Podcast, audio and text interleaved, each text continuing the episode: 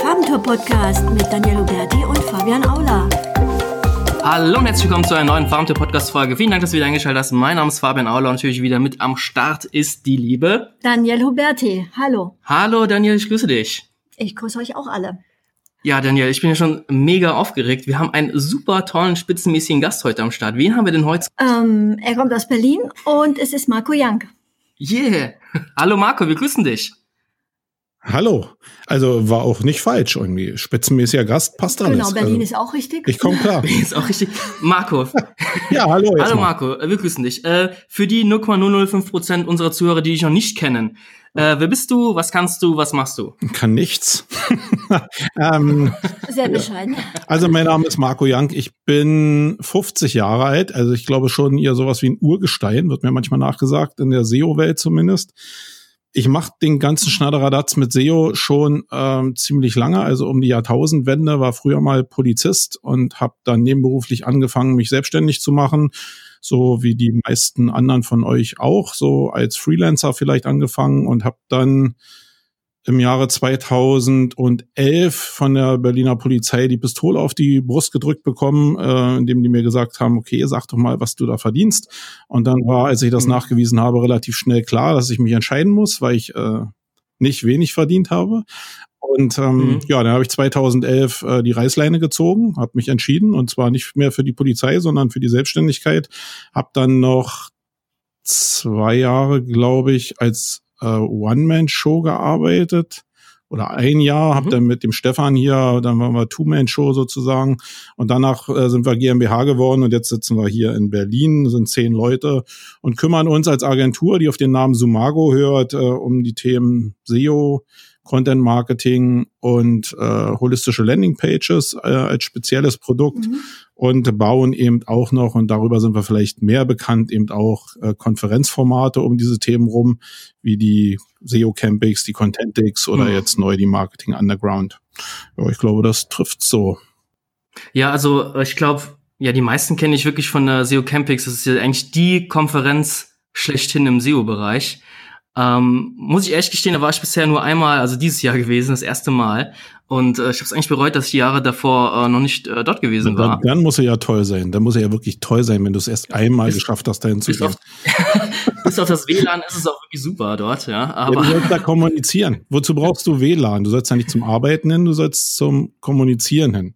Hm, Genau, vor Ort networken. Genau, nett. Man Und soll aus- nett wirken. Networken. Also miteinander wirken und nicht Ja, an man hat, man hat ganz viele verzweifelte Leute durch den Flur rennen gesehen mit ihrem Handy und irgendwie versuchen, irgendwie äh, ein WLAN zu erhaschen und dann mussten die Leute sich miteinander unterhalten auch noch. Also es waren ganz skurrile Szenen, die sich da abgespielt Ja, haben. ja. Also das habe ich so auch noch nicht gesehen. Äh, ähm, erzähl mal was von deinem, von der neuen Idee, von irgendeiner Underground-Konferenz, habe ich was gehört. Naja, wer mir so ein bisschen folgt, der wird ja sehen, dass ich sehr, ja, sehr auch über den Tellerrand gucke und ich gucke mir halt sehr viele, weil ich im Eventbereich unterwegs bin, sehr viele andere Formate an, tingle da durch die ganze Welt, gucke mir die South by Southwest an, die Slush oder Mhm. irgendwelche anderen Formate, einfach auf der Suche nach dem, was es da draußen gibt, wo so die Welt der Events im Marketing zumindest hingeht. Und ähm, ja, irgendwie habe ich mir wie bei der Campix damals auch gedacht, okay, alles, was ich jetzt da gesehen habe, da muss es doch für meine Begriffe noch eine, eine andere, also besser will ich jetzt nicht mal sagen, aber eine andere Form geben, wie man Messe als ersten Punkt und Konferenz nochmal irgendwie anders gestalten kann, weil alles, also wenn der Markt irgendwie, sagt mir mein Gefühl zumindest, irgendwas überhaupt nicht so richtig haben will, dann ist es so immer wieder dasselbe. Also es gibt vielleicht irgendwelche Formate, die wirklich gut funktionieren, die hochkommunikativ sind, ähm, wie jetzt die Campings zum Beispiel, würde ich jetzt mal behaupten, weil es da mehr um menschliche Kommunikation miteinander geht. So eine Formate, die haben, glaube ich, mehr Bestand. Aber die reinen Sachen, wo es jetzt darum geht, immer die größten Brands zu zeigen in der Konferenz Mhm, oder ja. bei der Demexco oder bei Ja, der genau. Cebit Rest in Peace äh, irgendwie äh, immer die größten Stände zu haben. Da habe ich so das Gefühl, dass das irgendwie in eine andere Welt eintaucht und dass die ganze Messelandschaft und die Konferenzlandschaft da zumindest mal vielleicht ein neues Format auch gebrauchen könnte, um mehr Attraktion zu bekommen. Und da ist mir in den Kopf gekommen, ich mache das einfach. So wie ich Mhm. das mit der Campix damals auch gemacht habe, mit der SEO Campix.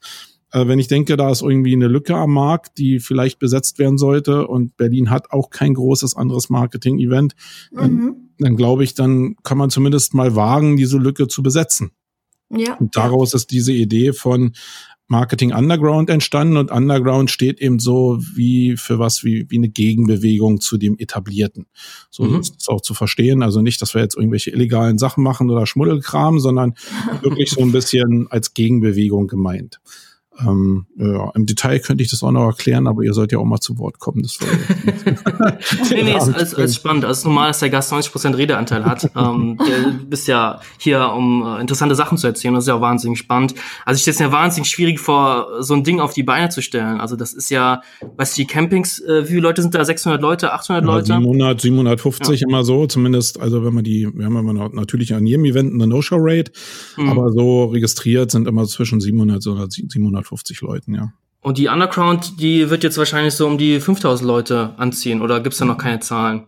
Also wir haben natürlich so ein paar Sachen, die wir uns auf, auf, auf die, also auf den Plan geschrieben haben und da ist es bei der Expo ähm, sicherlich die Zahl von 5000. Äh, die Location, die Arena in Berlin, so eine alte Industriehalle, die wir hier gemietet haben, cool. die wird so, also mit dem Standbau, den wir haben, so drei bis also 5000 haben wir zumindest die, die Sicherheitsfreigabe, aber dann wird sicherlich schon ziemlich eng, wenn 5000 gleichzeitig da drin sind. Mhm. Aber diese Events haben natürlich immer die Eigenart, dass du auch so ein bisschen äh, Zufluss und Abfluss hast. Ähm, das heißt, da tauschen sich ja die Menschen noch aus. Also vielleicht können es nachher auch 7000 werden. Das wissen wir in der Kalkulation noch nicht so richtig. Mhm. Ähm, und bei der Konferenz rechnen wir so mit ja irgendwas zwischen 1000 und 3000. Wir wissen noch nicht genau, wo es hingeht, weil jetzt genau so ein bisschen ja Sommerflaute ist und ja. wir auch die Sache agil entwickeln. Das heißt, äh, wir sagen schon auch durchaus, dass es am Anfang relativ schwierig vielleicht war, mhm. ähm, zu sehen, in welche Richtung denn gerade das Konferenzformat geht, was es inhaltlich auch anbelangt. Aber ich glaube, das formiert sich immer mehr, so dass die Leute das auch immer mehr sehen können. Und das zeigt sich auch an den Ticketzahlen, dass wir einfach jetzt irgendwie an den Punkt kommen, wo die Leute raffen, wo wir eigentlich äh, mit dem Format hinwollen. Ja, also roundabout, mhm. wenn wir so ja, ich gehe jetzt mal von aus, insgesamt vielleicht so 7000 Menschen da irgendwie verarbeiten. Und das natürlich schon mal eine andere Hausnummer als das, was die Campix ist, ist aber vom Format auch eine ganz andere Hausnummer, mhm. weil Messe schon anders organisiert werden muss als, als, eine, als so ein Kommunikationsevent und ein großes ähm, Konferenzevent, wo der, wo die Hauptlast auf Show und auf bezahlten Speakern und so liegt, ähm, das ist auch nochmal eine andere Hausnummer. Im Handling mhm. auch, also jetzt noch nicht mal von den Zahlen, sondern einfach in der Kommunikation. Wie geht man auf die Speaker zu? Wie kommt man an die Speaker ran? Mhm. Wie sind die Zahlen zu handeln, die die als erstes aufrufen? Ähm, muss man da, wie weit kann man da verhandeln, wie weit kann man da noch was rauspressen? Und das ist auf allen Bereichen halt wichtig zu gucken, ja, nimmt man die erste Zahl, weil man keine Ahnung hat, oder lässt man sich beraten und guckt halt, welche Zahlen am Markt wirklich gehandelt werden. Das ist ja so, als wenn du auf den Bazar gehst äh, in der Türkei und der dir irgendeinen Preis sagt und du den gleich kaufst, also den Artikel, den du da haben willst, ähm, mhm. dann ist das bestimmt nicht der Preis, der eigentlich, den jetzt meinetwegen ein Einheimischer zahlen würde. Und genauso ist eigentlich das Geschäft auch. Du musst so ein Gefühl dafür entwickeln, wo dieser ganze Markt aufgehangen ist und musst die Leute natürlich auch begeistern von deinem Produkt, also wie immer im Marketing um dann vielleicht auch einen anderen Verhandlungsspielraum zu haben oder vielleicht zu bartern oder so. Also die Bubble ist schon ziemlich groß, aber ich finde, ich habe da unheimlich Spaß dran, hatte ich eigentlich schon seit an, an Beginn, seit ich auch mit dem SEO-Thema betraut bin. Ich bin eigentlich mhm. immer so ein Typ, der immer gerne über den Tellerrand guckt. Und ich war auch relativ früh eigentlich schon der Überzeugung, dass gerade das Eventgeschäft oder überhaupt Offline-Marketing viel dichter an Online-Marketing ranrücken ja. muss. Und ja. ähm, ich glaube, da so Know-how zu entwickeln und Formate zu entwickeln, um das zu ermöglichen, ähm, ich glaube, da, da stirbt man jetzt nicht dumm, wenn man ähm, das, die Möglichkeiten hat. Also ich glaube, dass der Markt sowieso viel zu wenig Leute hat, die jetzt nicht nur Spezialwissen haben, sondern die mehrere Disziplinen auf einem hohen Niveau zusammenbringen können. Mhm. Ich glaube, daran äh, mangelt es am Markt noch viel mehr als an Spezialisten. Ähm, genau. Das, also was du gerade gesagt hast, dass eben ähm, Online-Kommunikation und Event ähm, praktisch enger beieinander sind, als man denkt. Das kann, denke ich, das sehe ich ganz genauso auch aus Marketing-Sicht. Denn es ist ja so, dass, äh, also man denkt sozusagen, Event ist ja genau das Gegenteil von, von digital eigentlich. Ja, es ist ja eben live und in echt. Aber ähm, genau das gehört ja eigentlich zusammen, weil das, ähm, das Digitale lebt ja natürlich auch von der echten Welt, wenn man das jetzt mal so nennen möchte. Ne? Also eben Speaker live zu erleben und ähm, das ist eben was ganz anderes und dann hinterher womöglich von dem dann einen Blogbeitrag zu lesen oder so und du hast ihn aber vorher live erlebt. Das, das schafft ganz andere Beziehungen ähm, und äh, dieses Erlebnis, was eben auch so ein Live-Event bietet, äh, auch so ein Community-Feeling und so weiter. Ja, das, das kannst du virtuell ja so gut wie eben, also gar nicht so auf die Beine stellen. Genau, also es ähm, eigentlich haben wir ja auch im Marketing grundsätzlich, also im Online-Marketing ganz speziell ja nicht das Problem, dass wir nicht genug Möglichkeiten hätten. Äh, ich glaube, wir hatten noch nie so viele Möglichkeiten im Marketing bestimmte Teile zusammenzubauen, um daraus erfolgreiche Kampagnen oder Aktionen zu machen. Das Problem ist, dass wir nicht genug Menschen haben, die mit diesen ganzen Informationen umgehen können und die entsprechend verarbeiten können. Und da man das mhm. selber nicht alleine nur kann, muss man eben sich auch nicht Partner suchen, aber im Networking Leute suchen, die vielleicht eine andere Kernkompetenz haben, um mhm. dann die Sachen zusammenzubauen. Und das ist auch wenn es der eine oder andere nicht leiden kann, immer noch eine Sache der One-to-One-Kommunikation. Das heißt, wenn ich irgendwelche coolen Deals oder auch ähm, also preislich haben will oder wenn ich auch Erfolg in Kampagnen haben will, weil einfach bestimmte Leute gut zusammenarbeiten, dann kriege ich das in erster Linie, weil ich die Leute irgendwann mal in Live getroffen habe und ich merke, hey, da stimmt die Chemie.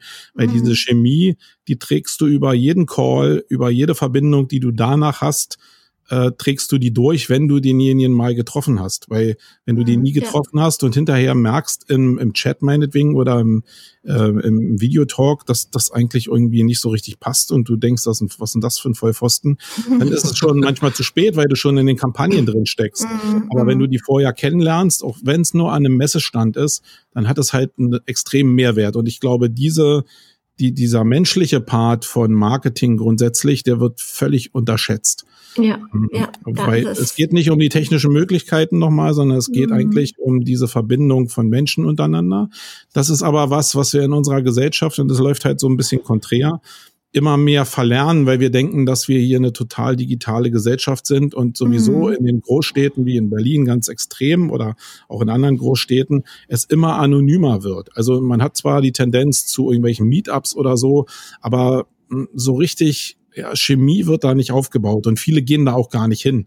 Ähm, mhm. Ähm, deswegen da, eigentlich ist der Bedarf riesig an Kommunikation, aber die Gesellschaft driftet, glaube ich, genau in die andere Richtung. Und dann haben wir dieses ganze Problem auch der Radikalisierung per Facebook und so. Das heißt, da kommen die Leute dann auch immer weniger zueinander, weil es ja auch nur ein paar Worte, Worte bedarf, um eine Sache eskalieren zu lassen. Also da ist ja so eine Wortglauberei mittlerweile, die im direkten Gespräch überhaupt nicht eskalieren würde. Die eskaliert halt in, in, in Facebook oder so oder in anderen Chatformen halt extrem. Also ich glaube, mhm. dass eine riesen Zukunft da liegt in dieser Kommunikationsebene, aber es ist auch das Schwierigste, was Menschen machen können. Und deswegen mhm. mhm. weiß, habe ich nicht hundertprozentig die Lösung. Ich probiere nur mit den Events äh, ein Teil der Lösung zu sein. Das ist mir halt wichtig. Super. Jetzt wäre meine Frage, wie transportierst du eigentlich diesen, diesen Anspruch oder ja, dieses Bedürfnis ähm, auf die, auf das Konzept der Messe, beziehungsweise ähm, was unterscheidet jetzt dann die Marketing Underground von der, die Mexiko zum Beispiel eben? Was wird anders sein?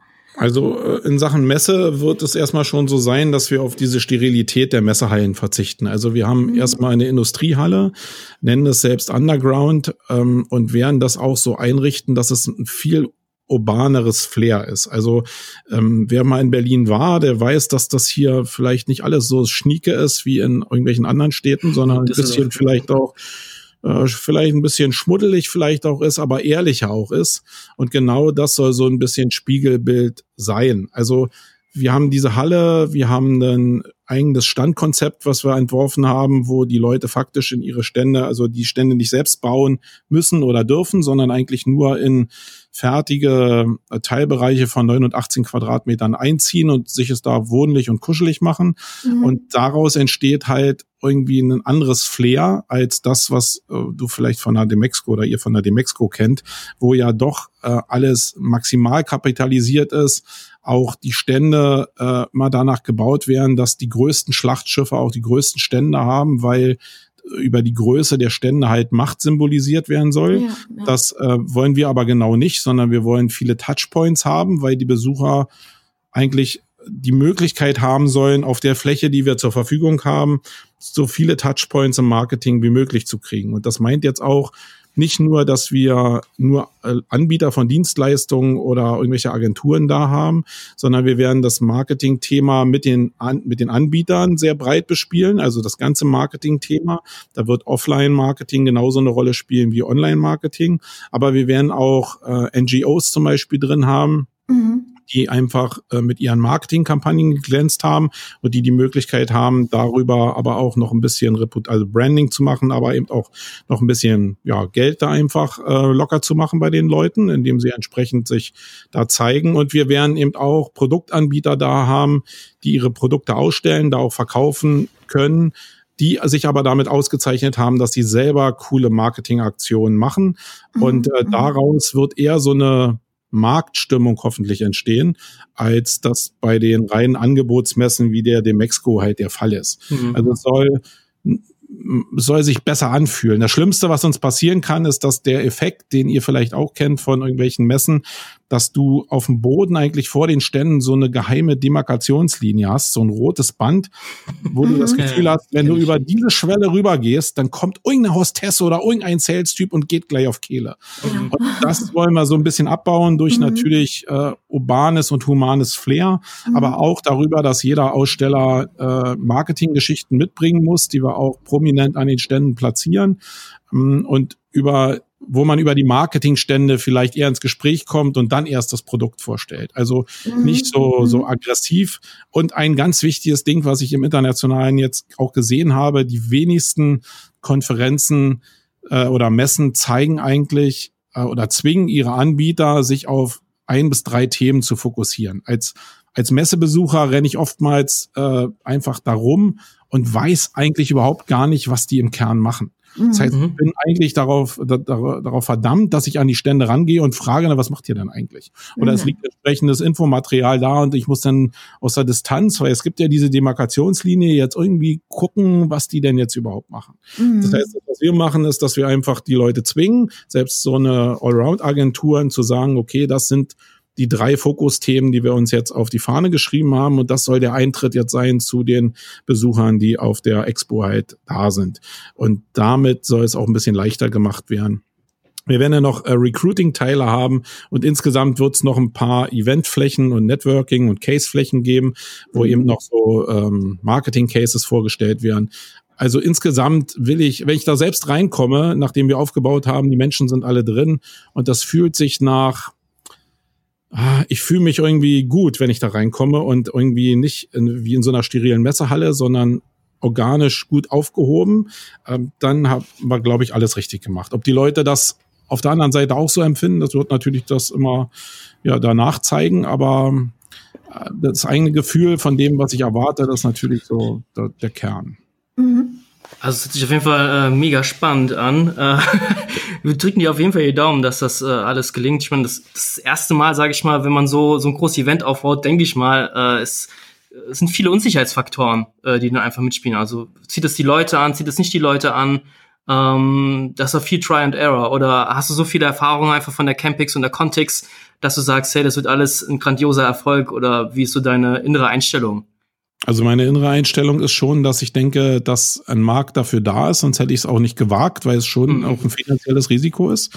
Wir haben keine Kapitalgeber im Hintergrund irgendwie wie andere große Veranstaltungen, sondern mhm. wir müssen das ja aus Agenturseite selber wuppen. Und äh, deswegen ist es natürlich schon eine Sache. Es ist wie eine Neugründung im Endeffekt. So kannst du es dir vorstellen. Das heißt, es wäre ja fatal, wenn ich nicht daran glauben würde, dass die Sache funktioniert und alles dafür geben würde, irgendwie um das Ding auf die Straße zu bringen mhm. in irgendeiner Form. Aber ich gebe dir recht, dass das erste Jahr natürlich das Schwierigste ist. Wenn mhm. du im zweiten Jahr bist und ein paar paar Leute waren schon da, du hast Bildmaterial und kannst ja. äh, vielleicht Videos zeigen und so, dann wissen die Leute, auf was sie sich einlassen. Jetzt ja. müssen wir halt mit diesem ja, vielleicht andersartigen Spirit halt hantieren und mhm. davon leben. Und das funktioniert aber auch ganz gut, muss ich sagen. Und das war ja auch die Prognose, dass die Leute, die zumindest im Marketing drin sind, schon ein bisschen ein Gefühl haben auch von, ah, da muss es doch noch was anderes geben und auch Bock darauf haben, mal was anderes zu erleben, weil sie eben das andere schon so, so kennen.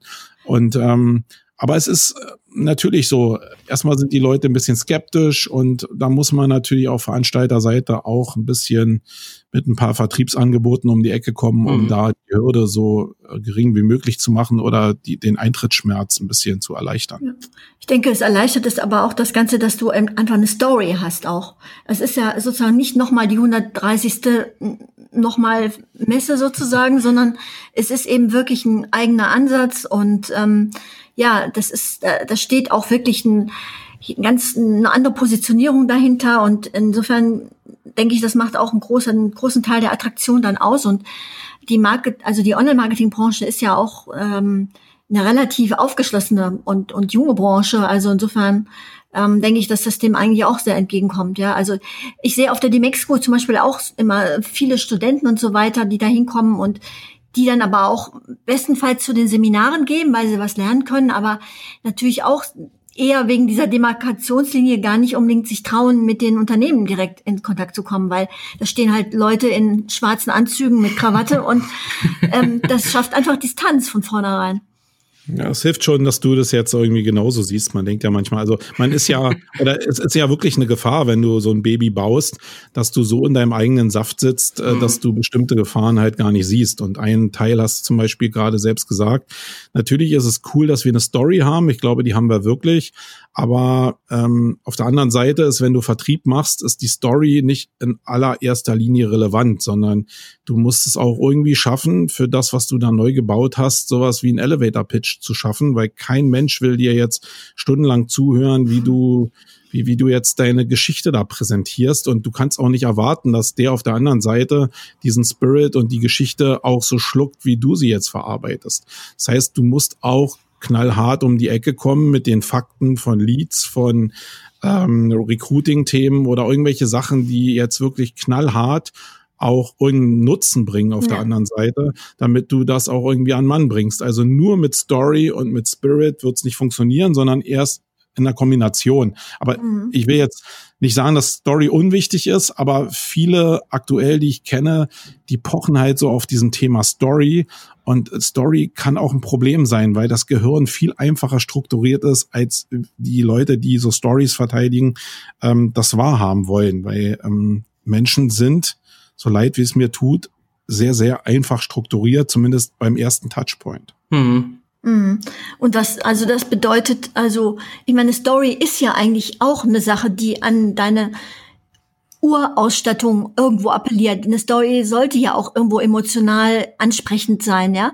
Und in, insofern ist das ja schon etwas, was, was die Leute eben von vornherein irgendwo neugierig macht oder ähm, emotional involviert. Weißt du, also was kommt denn dann aber von Vertriebsseite jetzt, noch on top? Also, was aber wenn ich jetzt äh, zum Beispiel die Story so erzähle, wie ich sie gerade jetzt erzählt habe, basiert es ja darauf, dass wir jetzt hier, da sind wir vielleicht im Dreiklang, irgendwie wissen, was auf anderen äh, Messen halt passiert. Wenn du jetzt jemand hast, jetzt zumindest auf Besucherseite oder auf Sponsorenseite, der jetzt gar nicht so eine große Messererfahrung hat, also auch bei, bei den Sales-Teams, die jetzt meinetwegen Stände einbuchen, da wird man mit der Story immer weiterkommen. Aber wenn du jetzt bei Sponsorensuche jetzt gar nicht so viel Touchpoints hast, dann ist natürlich die Story, die du erzählst, vielleicht die sehr emotional die Unterschiede rausstellt, vielleicht für den einen oder anderen gar nicht so passend, weil ich glaube, vielleicht kann man sich darauf einigen, dass man dann eben auf Basis von den ja, manche nennen so Personas auf Basis von bestimmten Zielgruppen bestimmte Stories erzählt, weil die Bedürfnisse schon anders sind. Und nicht nur so festgeschrieben, sondern eigentlich ist es im Vertrieb ja so, dass du irgendwann jemand am Telefon hast und du eigentlich ziemlich schnell während des Talks ähm, entscheiden musst, welche Storyline du eigentlich ziehst, wenn du mehrere hast, weil jeder Mensch auf der anderen Seite sich anders verhält und du eigentlich von der Reaktion abhängig bist und deine ähm, Gegenreaktion ableiten musst, um dann nachher auch ein gutes Vertriebsergebnis zu haben. Und da ist jeder unterschiedlich und jeder ist auch äh, an jedem Zeitpunkt des Tages unterschiedlich, weil jeder sich zu jedem Moment auch anders fühlt und in einem anderen Kontext als Mensch auch stattfindet. Und das ist schon wichtig, irgendwie da die Story anzupassen. Also nichts gegen Stories, aber Vertrieb ist auch ein, ein hartes Brot und manchmal viel einfacher, sage ich jetzt mal in Anführungsstrichen, als hm. äh, die große Story zu bauen. Da haben wir nämlich jetzt auch einen perfekten Übergang. Ähm, du bist ja relativ, was heißt relativ, du bist ja mega bekannt eigentlich auch durch deinen Podcast, durch den Wayne Podcast, den wir noch allen unseren Zuhörern empfehlen. Ich denke, die meisten kennen dich einfach auch über den Podcast. Und ähm, du präsentierst ja, wenn ich mal so direkt sein darf, äh, in den Folgen und den Episoden auch immer sag ich mal, entsprechend äh, Meinungen oder starke Meinungen. Also zum Thema Sur hast du ja ein paar Folgen gemacht, aber jetzt auch aktuell zum Thema Vertrieb. Mhm. Äh, lassen wir darüber reden. Also zum einen Sur, für all die es nicht wissen, diese schnell hektisch reich äh, Fraktion. Ähm, da hast du ja ein paar Folgen gemacht in den äh, letzten Wochen. Das wenn ich also korrigiere mich, wenn ich falsch liege, aber dass die ja, SEOs. Wird mal zu hören, wie das bei dir angekommen ist. Also diese Reflexion, die ist ja manchmal auch ganz cool und wichtig. Ähm, das hat ja eigentlich alles angefangen ähm, mit dem Typen, der gesagt hat, SEO ist für Loser. Ich glaube, das war so der Beginn. Äh, wie heißt der Typ nochmal? Fuck. Ja, äh. Said, genau, Seripool, Zoepool. Genau, genau. Ich, und dann. Das kannst du mir nicht mal richtig merken. Dann ging es eigentlich so ein bisschen äh, rund, sage ich mal, in der Szene. Also meine SEO-Szene ist, ist sehr kuschelig meistens, also gibt es eigentlich wenig Beef, zumindest so nach außen. Nach außen, genau. Nach außen, innen wissen wir jetzt natürlich auch nicht immer.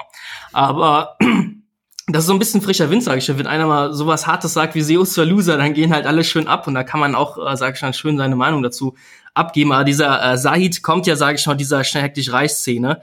Und ähm, du hast ja gemeint gehabt, dass man, dass wir als SEOs ja auch ein bisschen was von dieser Sur-Szene le lernen können. Also du warst ja auf dieser auf dieser Summit, sage ich mal, äh, mit den 6000 oder 5000 Besuchern und mhm. hast ja relativ viel geschwärmt davon. Ähm, magst du das vielleicht? Mhm, ja, geschwärmt hört sich jetzt so positiv an. Ah, also ich okay. wir, wir nennen es was mal reflektiert. Also mhm. schwärmen wäre jetzt wirklich äh, der falsche Ausdruck, weil das hat nichts mit Schwärmen zu tun. Das ist mhm. auf der einen Ebene natürlich als Veranstalter gucke ich mir das an, da habe ich eine Meinung zu und ich gucke mir eher eigentlich an, wie die mit Vertriebsthemen umgehen und wie Gesellschaft auf dieses Thema schnell und hektisch reich reagiert und 6000 Menschen in so einer Halle zu dem Thema, das spricht halt eine ziemlich deutliche Sprache. Ja. Damit will ich die überhaupt nicht feiern.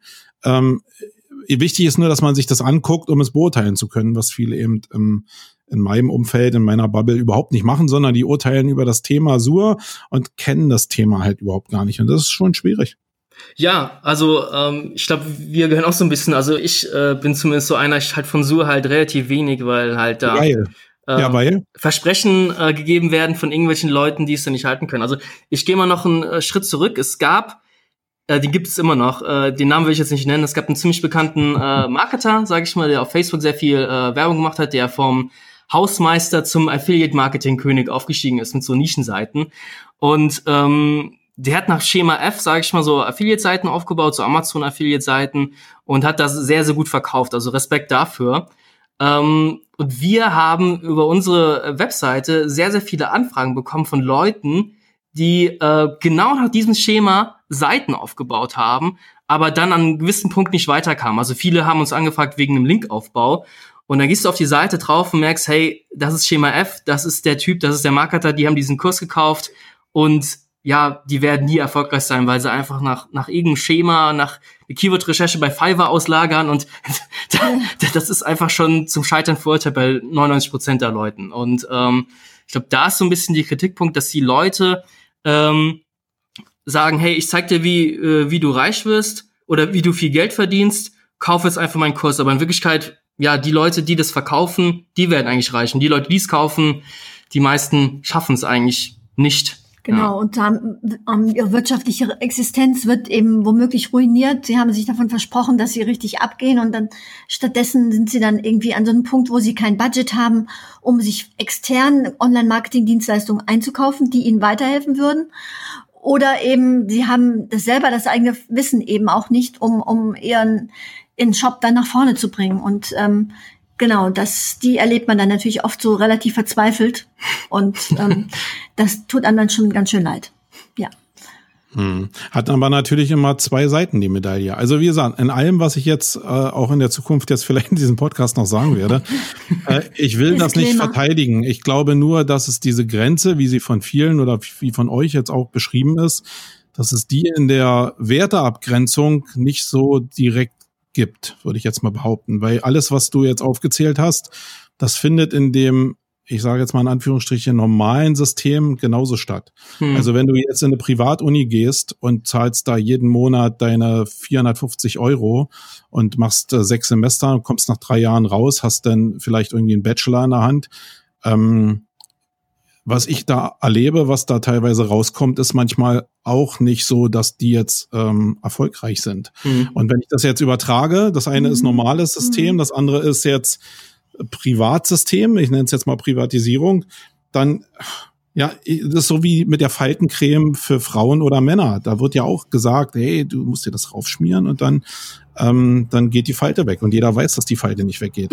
Also, also der Beschiss, also ich nenne es jetzt mal Beschiss, ja. der basiert ja mal auf zwei Seiten. Das heißt, mhm. es gibt Leute, die senden irgendwas, wie auch die Sur-Leute, und die versprechen dir irgendwas, ja. Mhm. Ähm, und was ich beobachtet habe, ist es fast nie so, dass auf der, auf der Seite von dem, der es äh, rausbringt, ein Misserfolg steht, sondern im Endeffekt leben die das alle auch vor. Also die meisten Leute haben irgendwas erreicht, ähm, ob die jetzt Millionäre sind oder ob die ihre Autos da gefaked haben, etc. pp, keine Ahnung. Aber sie sind in dem Markt schon Leader und man kann annehmen, dass die zumindest nicht Millionäre sind, aber zumindest einen ganz guten Taler verdienen. Das heißt, sie haben irgendwann das geschafft, so ein Leadership auszuarbeiten in dem Thema.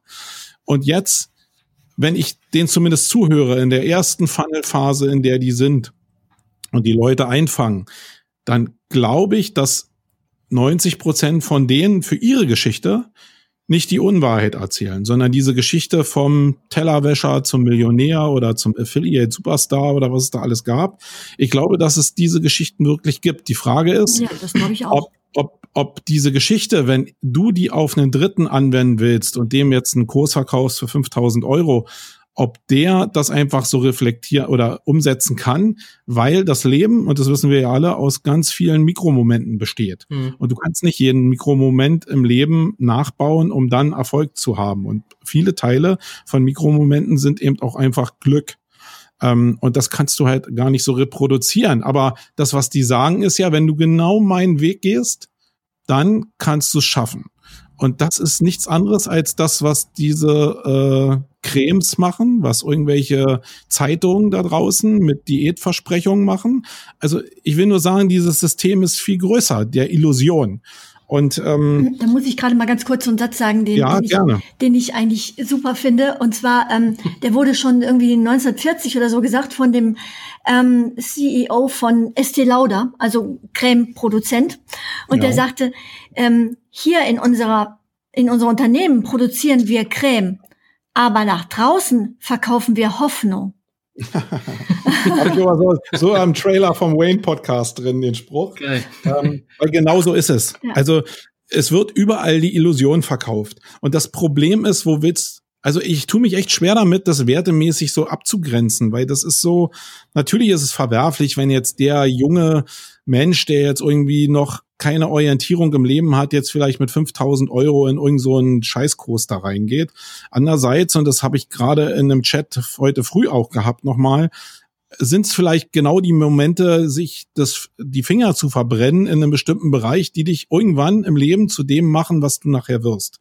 Wenn ich auf mein Leben, ich bin jetzt 50, zurückblicke, dann habe ich bestimmt nicht alles richtig gemacht. Und alles, da sind auch bestimmte Sachen mit bei gewesen, da bin ich überhaupt nicht stolz drauf. Aber die haben mich jetzt zu dem Menschen gemacht der ich bin und mit dem kann ich ganz gut klarkommen. Ähm, vielleicht muss es auch diese Momente mal geben. Also äh, natürlich in dem Moment fühlt sich das anders an, wenn du deine fünf Riesen verloren hast und hast nichts gekriegt. Mhm. Aber manchmal ist der Weg halt irgendwie genau der. Und wir leben ja in einer Gesellschaft, wo den Menschen oder gerade den jungen Menschen eigentlich diese Form von, ey, du musst auch mal scheitern, damit dein Gehirn in der Lage ist, überhaupt was zu lernen, wo denen das im Zuge von, äh, die Gesellschaft macht alles super für dich und deine Eltern sind helikoptermäßig mhm. ähm, schön entlastend für dich, ähm, dass die diese Erfahrung gar nicht mehr machen können. Ja, es ist eine teure Erfahrung, aber ja, ja klar Ja, es, es ist schwierig, glaube ich, irgendwie in dieser Welt zu sagen, das ist jetzt richtig scheiße. Wenn jetzt einer Waffen verkauft oder Drogen verkauft darüber, äh, da gibt oder jetzt zu Mord und Gewalt aufruft oder jetzt hier irgendwie zu irgendwelchem anderen Terror, ich glaube, dann sind die Werte relativ klar. Und auch wenn ich kein Kirchentyp bin, an diesen an diesen zehn Geboten kann man sich irgendwie so ein bisschen orientieren, so irgendwie so ein bisschen mehr orientieren und am Grundgesetz sowieso. Aber äh, der Rest ist, glaube ich, schwierig irgendwie. Und viele, die diese Grenze ziehen, die ziehen die auch nicht konsequent. Äh, quent. das ist so wie im Umweltschutz. Alle gehen jetzt auf die Straße und sagen, oh, Klima muss sich verändern. Äh, aber was tut denn jeder Einzelne davon? Da gibt's immer so zwei, ich sehe immer so Engelchen und Teufelchen in jedem Menschen irgendwie. Und äh, auch beim AWD damals ähm, sind immer die alten Menschen in den Vordergrund gestellt worden, die angeblich abgezockt worden sind. Ähm, aber da hat auch keiner jetzt gesagt, dass die Menschen zwar ihren ersparten Taler jetzt da investiert haben, aber dass die irgendwie mit mit dem Sabber am Mund da irgendwie auch gesessen haben, weil sie irgendwie auf die 20 Prozent Rendite gehofft haben, die eigentlich unrealistisch sind. Da gehören ja immer auch zwei ja. Teile zu. Ähm, und es, es ist natürlich blöd, wenn die ihr, ihr Geld verlieren, aber Sie werden ja nicht gezwungen. Nur, wenn die andere Seite ja. da ist. Sie werden ja nicht gezwungen. Es sieht ja keiner mit der Kalaschnikow und zwingt die dann dazu. Und, und klar, ja. es ist im echten Leben ist es ja auch so, genau. Es ist ja nicht nur in der digitalen Welt so, dann, ja. Äh, mich würde und, und das, was die Sur-Typen machen, das will ich nochmal dazu sagen, die, die verkaufen ja auch nicht nur ihr Produkt, sondern das, was sie auch im großen Teil verkaufen, ist natürlich die Chance auf, auf möglichen Gewinn. Aber in großen Teilen und in den meisten äh, Systemen, die es da draußen gibt, verkaufen die äh, Gemeinschaft, dass die auf ein Ziel zuarbeiten. Und eigentlich gibt geht's da mehr, wenn man da so mal tiefer reinblickt, um zwischenmenschliche Kontakte, um ich bin Teil einer Gruppe, als dass ich jetzt irgendwie äh, mich auf Erfolg direkt einkaufen will. Und das ist so wie, das glaube ich auch ein gesellschaftliches Problem, dass es immer weniger Orientierung gerade für junge Menschen gibt, was äh, ja das Werteraster angeht, was äh, menschliche Nähe und äh, Gruppenzugehörigkeit anbelangt und ähm, ja, was äh, so über, also überhaupt das Lernen und die Stellung in der Gesellschaft anbelangt. Mhm. Ich glaube, das ist ein Riesenvakuum, was da entsteht, auch mit den, hatte ich heute früher auch mal thematisiert, mit dem Rückgang, Rückgang der Kirchen auch. Mhm. Das Thema Glaube muss halt besetzt werden. Also dann, wo ein Vakuum entsteht, wird das Thema Vakuum äh, Glaube besetzt. Mhm. Und nichts anderes ist, dass sie glauben halt ja auch an den Erfolg. Wenn du in der Phase mit so einem Typen sprichst, der da gerade eingebucht hat, dann ist der felsenfest davon überzeugt, dass der das rocken wird. Mhm. Und irgendwann hat er die Erkenntnis, oh, ja, hat gar nicht funktioniert. Aber erstmal ist er Teil der Gemeinschaft und der glaubt daran. Und das ist, das findest du auf so vielen Ebenen. Guck dir mal das ganze Thema Glückseligkeit an, Abnehmen, Lebenszufriedenheit, Work-Life-Balance. Da werden Riesen, da werden Milliarden umgesetzt zurzeit. Ja. Einfach aus diesem Vakuum heraus. Mhm. Und ich sage auch nicht, dass ich das jetzt ändern kann, aber man ich glaube, man muss sich damit mal beschäftigen, um überhaupt eine Lösung daraus zu finden, wenn es überhaupt eine Lösung gibt. Weil die Geschichte hat ja leider gezeigt, dass dieses Vakuum immer mit Arschlöchern besetzt wird, die dann ganze Nationen ins Chaos gestürzt haben. Und das ist eher das größere Problem, was man dabei beobachten muss. Mhm. Weil sagt mir ja keiner, dass dieses Vakuum nicht wieder, also AfD ist ja das beste Beispiel, ist ja auch nur eine Gemeinschaft, die da entsteht von Leuten, die an dasselbe Ziel glauben. Da geht's ja jetzt vielleicht gar nicht um die Ziele an sich, sondern vielmehr um das Thema Gemeinschaft. Und das siehst du ja an allen Ecken, ob es links, rechts ist oder irgendwelche anderen Glaubensdinger. Es wird halt besetzt und meistens wird's von irgendwelchen Ego-Ärschen besetzt, die dann ja da genau den Scheiß daraus machen, den wir aus unserer deutschen Geschichte ja auch kennen. Ja, es ist eigentlich schlimm, dass äh, aus der deutschen Geschichte ja also ich will gar nicht die AfD hier thematisieren, aber das ist einfach so ein Krebsgeschwür, was momentan am wachsen ist ohne Ende und äh, ist einfach nur zum Kotzen. Aber lass uns lieber nicht über äh, Politik reden. Schnell weg, äh, nochmal gerade die Kurve gekriegt. Ähm, Schnell und weg durch Reich. sehr gut, sehr gut. Das ist eine neue Trendbewegung. Ähm, mich würde interessieren, was denkst du, was können wir SEOs oder vielleicht sogar auch SEO-Agenturen, was können wir von SUA lernen? Gibt's da etwas? Oder was, was ist deine Meinung dazu? Also was die Jungs richtig gut können, ist erstmal, dass sie mega engagiert sind. Also wenn ich das vergleiche mit dem, wie ich damals in SEO angefangen habe, wo das auch so eine Piratenindustrie war. Also das war so um den Bereich 2000, wenn ich da noch so an Markus Tandler und Kohorten denke, da war das so, wir waren alle freie Radikale mhm. und haben halt irgendwie den Markt, der nicht da war, irgendwie probiert zu revolutionieren. Wir waren jung, wir haben Bock gehabt und wir waren richtig, richtig geil auf das Thema Online-Marketing und Cash war damit natürlich auch ein bisschen verbunden. Mhm. Und jetzt sind wir alle so ein bisschen älter geworden, äh, ein bisschen ruhiger geworden, haben Familie und damit kommt auch so ein bisschen eine Gesetztheit. Und wenn du mal in so Mastermind-Gruppen reingehst von Leuten, die aus diesem Zoo-Universum kommen, dann ist der erste Unterschied, den ich feststelle, ist, dass die richtig, richtig brennen. Die sind richtig heiß auf das Thema, so wie wir früher. Und ähm, ich glaube, das ist schon so eine Unterscheidung. Und es ist gar nicht so technisch, sondern es ist sehr emotional besetzt und es ist sehr besetzt mit ähm, ja, ich schütze meinen Bereich, aber wie kann ich denn jetzt mit irgendjemand dealen, damit ich meine Reichweite äh, erhöhen mhm. kann? Und das geht sehr stark wieder über das Thema One-to-One-Kommunikation. Da sind wir eigentlich wieder bei dem Thema, wo wir mal angefangen haben. Da sind die sehr, sehr stark, was mhm. das Networking anbelangt und das Dealen von irgendwelchen Optionen untereinander. Mhm. Und dann ist natürlich das Thema, dass die halt was aus dem Bereich gekommen ist, dass die halt oftmals, muss man sagen, relativ intelligente Funnels bauen, wo der Eintritt in das Produkt relativ einfach ist. Also du musst nicht zahlen vielleicht oder einen kleinen Obolus oder äh, kriegst halt wirklich ein, also manchmal kriegst du einen scheiß Gegenwert, aber oftmals kriegst du halt wirklich auch einen ganz guten Gegenwert, ähm, um einfach in dieses System reinzukommen. Da bezahlen die auch Geld für, indem die äh, Facebook PPC meinetwegen machen oder irgendwelche anderen Plattformen bespielen, um diesen ersten Kontakt zu ermöglichen, wo die dir so ein Entry-Produkt halt geben, äh, wo du einfach erstmal so in diesen Funnel reingesogen wirst mit kostenlos. Das kennen wir ja auch von Google und von anderen großen Konzernen.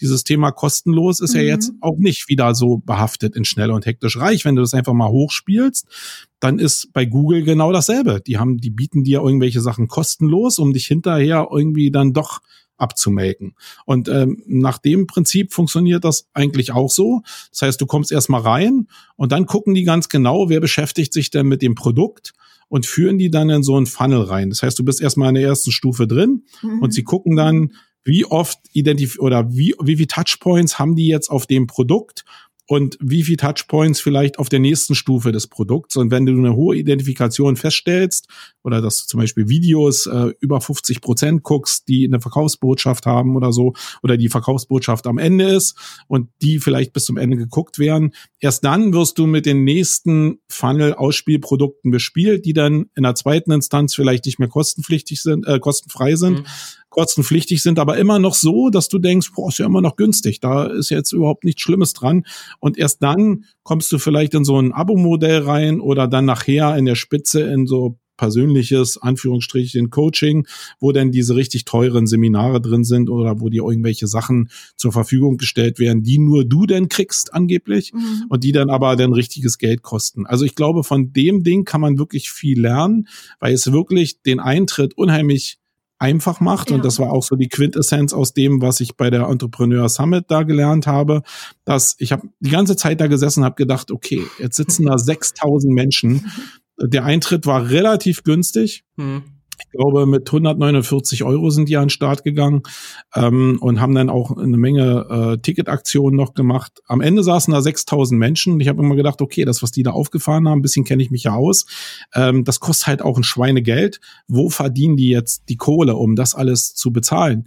Und als ich dann am zweiten Tag gehört habe, dass die eben eine eigene University aufbauen mit Kursen eben, wo du so ein ja, so eine eigene Ausbildungsform da machen kannst. Da war mir klar, okay, die locken für den günstigen Preis über ein Event. Hm viele Menschen da rein, um diese Touchpoints zu haben, um sie hinterher mhm. in den mhm. Funnels zu verteilen, die sie selbst gebaut haben. Ja.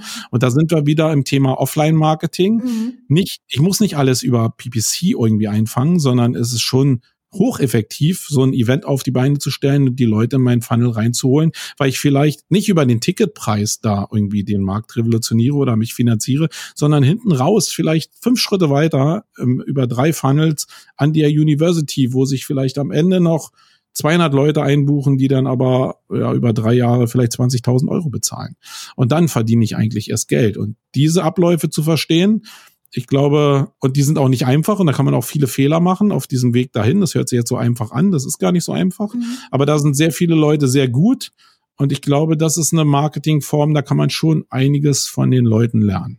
Heißt das sozusagen im Prinzip, also um auf die Frage zurückzukommen, was können wir SEOs äh, von von von von SOA-Leuten äh, lernen?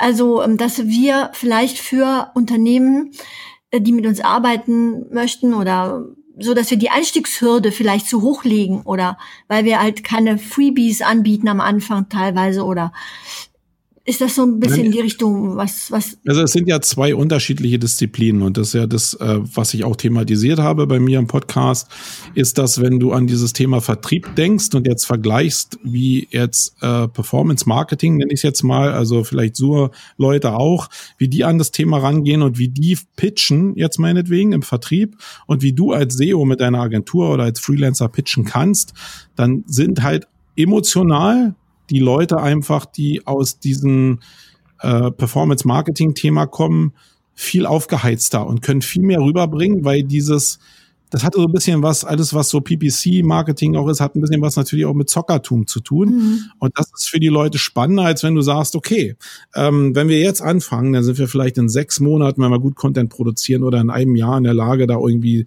sehr guten organischen Traffic zu organisieren. Dass das dann so eine langfristige Wirkung hat, das ist ja in dem Pitch erstmal egal. Der, der eigentlich im Vergleich, zumindest wenn dieser Vergleich stattfindet, ähm, erfolgreicher sein wird, rein auf der mentalen Ebene, wird der sein, der mehr Emotionen rüberbringen kann. Und das ist in meinen Augen zumindest zweifelsfrei der Typ, der aus dem Performance Marketing kommt, wenn keine Vorbildung auf der Kundenseite da ist.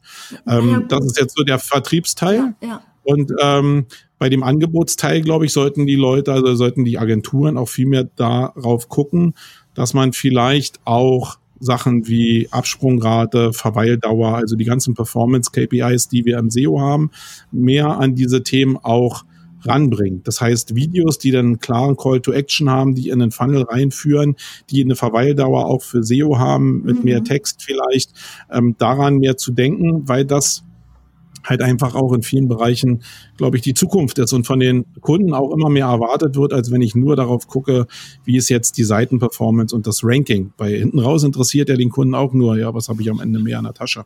Ja, ja, Aber klar. klar. Genau, ja, ich, was ich noch sagen wollte, ist ähm, zu diesem ersten Teil, PPC-Marketing. Mhm. Ich meine, runtergebrochen ist das jetzt nichts anderes, sage ich jetzt mal, wie Facebook-Ads, Google-Ads, solche Sachen, ja. So. Ähm, wenn man jetzt einen Google Ad schaltet, dann mhm. kannst du ja, da kommt ja immer drauf an, was du in dieser Anzeige bewirbst. Das heißt, also es geht ja nicht nur darum, grundsätzlich die Form PPC jetzt zu wählen, sondern es kommt ja dann auch drauf an, wie du so eine Anzeige zum Beispiel gestaltest. Und die kannst du ja eben mehr oder weniger aggressiv machen. Mhm. Oder, oder auch das Versprechen, was du in dem, in der Anzeige, womit du anteaserst, mhm. kannst du ja halt eben auch mehr oder weniger aggressiv machen. Ich glaube, dass das noch viel stärker der Unterschied ist. Also PPC machen ja alle möglichen Unternehmen mhm. und Agenturen, aber die, das, was da reinkommt in der Aussage, in den Text, ich glaube, das ist vielleicht der Unterschied auch nochmal zu den schnell hektisch reich Leuten, oder? Ist genau eigentlich das, was es ausmacht. Also, äh, das habe ich jetzt fast vorausgesetzt irgendwie. Okay. Weil wenn, wenn die mit irgendwas wirklich auffallen, also zumindest uns in der Bubble und euch damit sicherlich auch, alle Leute, von denen wir hier marginal reden, äh, die fallen uns ja auf, weil sie eben sehr aggressiv im PPC-Marketing mit irgendwelchen wilden Kampagnen werben. Und das ist schon ein Riesenunterschied. Also die wissen halt mit bestimmten Ad-Formen auch in der Aufmerksamkeitsgenerierung umzugehen, was viele andere irgendwie nicht so wissen.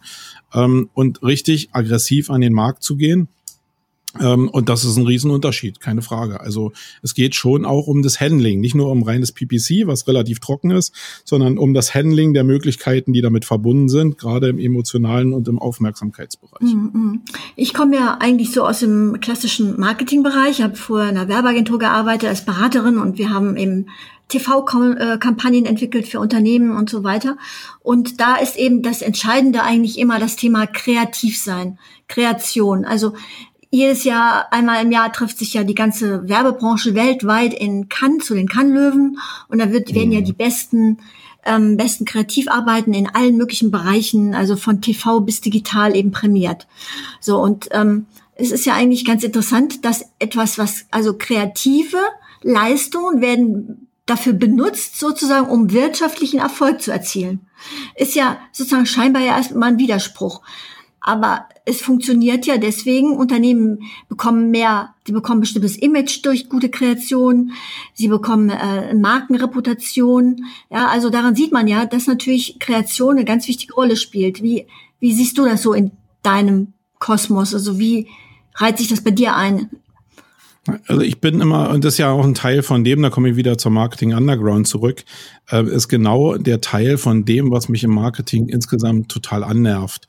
Dass natürlich die Werbeagenturen mit den dicken Budgets, und das muss man immer noch sagen, die Kreativ- und Werbeagenturen haben da draußen die fettesten Töpfe, mhm. dass die coole Kampagnen organisieren und kreieren, aber wenn du dir mal anguckst aus unserer Sichtweise heraus, was äh, im Bereich PPC oder im Bereich Funnelbildung, äh, Performance Marketing, SEO, was sich da anschließt, dann ist das meistens mau. Also ähm, wenn ich jetzt mir die Zitrönenwerbung zum Beispiel angeguckt habe, die war kreativ, war die super. Also mhm. ich war wirklich so, dass ich gesagt habe, ja. okay, ist das jetzt ein Fake oder haben die das wirklich gemacht irgendwie, weil, weil ich dieses Wort immer scheiße fand irgendwie. ähm, und dann habe ich mir die Seite angeguckt und habe gedacht, okay, haben sie jetzt eine Seite gebaut, nur um dieses Video jetzt zu veröffentlichen, ohne den Hintergedanken, was ich damit eigentlich machen will. Zumindest habe ich den in, am Anfang der Aktion nicht gesehen. Vielleicht ist er jetzt noch gekommen. Aber das ist meine Erfahrung auch, dass es dann eine so eine Kreativaktion gibt von der Werbeagentur und dann kommt gar nichts. So übergreifende Verbindung von Möglichkeiten. Was kann ich jetzt mit dieser, mit dieser äh, Aufmerksamkeit, die ich da generiere, auch noch für andere Marketingdisziplinen ableiten? Das findet nicht statt, weil es auch so eine gewisse, muss ich auch jetzt sagen, Hochnäsigkeit der Werbeagenturen gibt und der mhm, Kreativagenturen. Ja, die sitzen alleine in dem Pitch drin, kriegen dann die fetten Budgets, äh, wollen auch mit anderen SEOs oder mit anderen SEA-Leuten auch nichts zu tun haben, sondern sie wollen nur ihr kreatives Ding feiern, um dann in Cannes diesen Award zu bekommen. Und das ist mir einfach viel zu kurz. Die verschenken so viel Potenzial, mhm. probieren das zwar in den großen Agenturen so ein bisschen mit ins Boot zu holen, wollen. Aber aus den Pitches, die ich so kenne, sind die digitalen Marketingbereiche die sitzen da einfach nur. Die Präsentation, dieses fette Ding der Kreation, das wird immer, immer noch von denselben Kreativen da irgendwie gepitcht. Mhm. Und die anderen sitzen so irgendwie dabei. Und in der Ausführung ist es dann nachher ganz oft so, dass die sagen, hey, das Video ist jetzt fertig, das stellen wir morgen online. Mhm. Oder hier, du hast nur sechs Stunden Zeit, bau mal die Seite dazu, dann klüppeln die irgendwas zusammen ohne strategische Möglichkeit und dann geht das Ding online, dann äh, werden drei Millionen Werbebudget auf das Video raus oder auf die Seite rausgehauen und dann ist es das. Dann gibt's ein paar Pressereleases und dann ist das Ding verbrannt und danach gehst du wieder zum nächsten Ding. Und das finde ich mega, mega schade. Also ich weiß nicht, wie es aus deiner Erfahrung ist, aber ich nehme das so wahr. Also ähm ich sag mal so, ja, das habe ich auch schon erlebt. Ähm, das spricht ja aber nicht dagegen, dass man gute kreative ähm, Produkte macht. Nee, überhaupt es geht ja nur darum, wie man sie hinterher, wie du sagtest, dann sozusagen digital genau. verwertet, um bestimmte wirtschaftliche Erfolge natürlich dann zu, auch wirklich zu erzielen, auch über die ganzen verschiedenen Kommunikationswege, die es dann auch gibt. Ne? Also genau. Äh, nichts gegen Kreation. Der war völlig falsch verstanden, wenn das jetzt so rübergekommen ist. Also ich bin Fan von Kreation. Ich finde nur die mangelnde Verbindung der Disziplinen sehr, sehr schlecht und auch nicht zukunftsgewandt. Und mich nervt ein bisschen die Hochnäsigkeit der Werbe- und Kreativagenturen. Hochnäsigkeit kann ich voll verstehen. Also das ist absolut, äh, absolut kann ich, kann ich sehr gut nachvollziehen. Ja, die Koksnasen. Ja. Genau. Na, so meine ich es auch nicht, aber so. Ähm, aber ich denke, also ich meine, viele von den großen Agenturen, die ähm, auch die, bei denen ich war, die haben ja alle eigene Digitalabteilungen, die ja auch ähm, nicht sozusagen jetzt von vorgestern sind eigentlich. Also ähm, BBDO und DDB und so weiter, die haben ja alle inzwischen wirklich sehr gut aufgerüstet, schon seit Jahren und versuchen das. Aber oftmals auch zugekauft und dann ja. mit separaten Units, die dann örtlich auch ganz woanders sitzen, wo die Synergien nicht ausgenutzt werden und wo es denn genauso ist, dass die dann in den Pitch gehen und sagen, hey, äh, komm du doch mal hier aus deinem Kaff, wo du da sitzt und komm mal zu dem Pitch hier.